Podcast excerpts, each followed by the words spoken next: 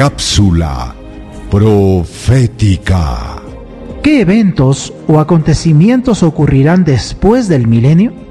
Es decir, aquellos mil años donde Satanás quedará solitario en la tierra después de la segunda venida de Jesús.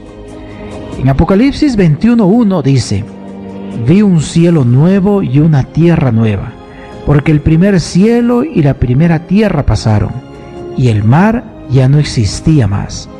Amigos, la Biblia nos da una maravillosa promesa. La tierra será purificada y recreada. De esta manera, nuestro planeta será la eterna morada de los salvos.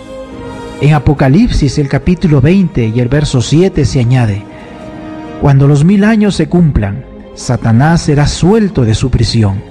La Biblia es clara cuando afirma que al término de los mil años, Satanás será liberado de su prisión.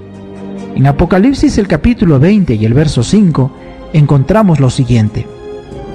Pero los otros muertos no volvieron a vivir hasta que se cumplieron mil años. Esta es la primera resurrección. Aquí la Biblia declara que los impíos muertos resucitarán.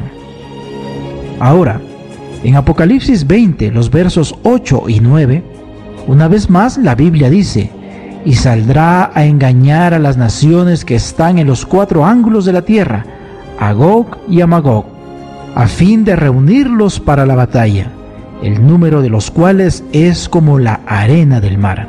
Y subieron sobre la anchura de la tierra, y rodearon el campamento de los santos y la ciudad amada, y de Dios descendió fuego del cielo y los consumió.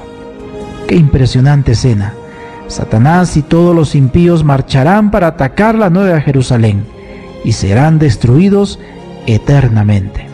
Finalmente, en Apocalipsis el capítulo 21 y el verso 2, una vez más la Biblia dice, y yo Juan vi la santa ciudad, la nueva Jerusalén, descender del cielo de Dios, dispuesta como una esposa ataviada para su marido. A diferencia del texto anterior, Aquí se afirma que la ciudad santa desciende del cielo y tal como leímos anteriormente, se convertirá en la morada de los redimidos. ¿Deseas recibir la guía práctica de estudio Profecías de Daniel o la Biblia habla? Solicítalo hoy mismo escribiendo a esperanza.nuevotiempo.org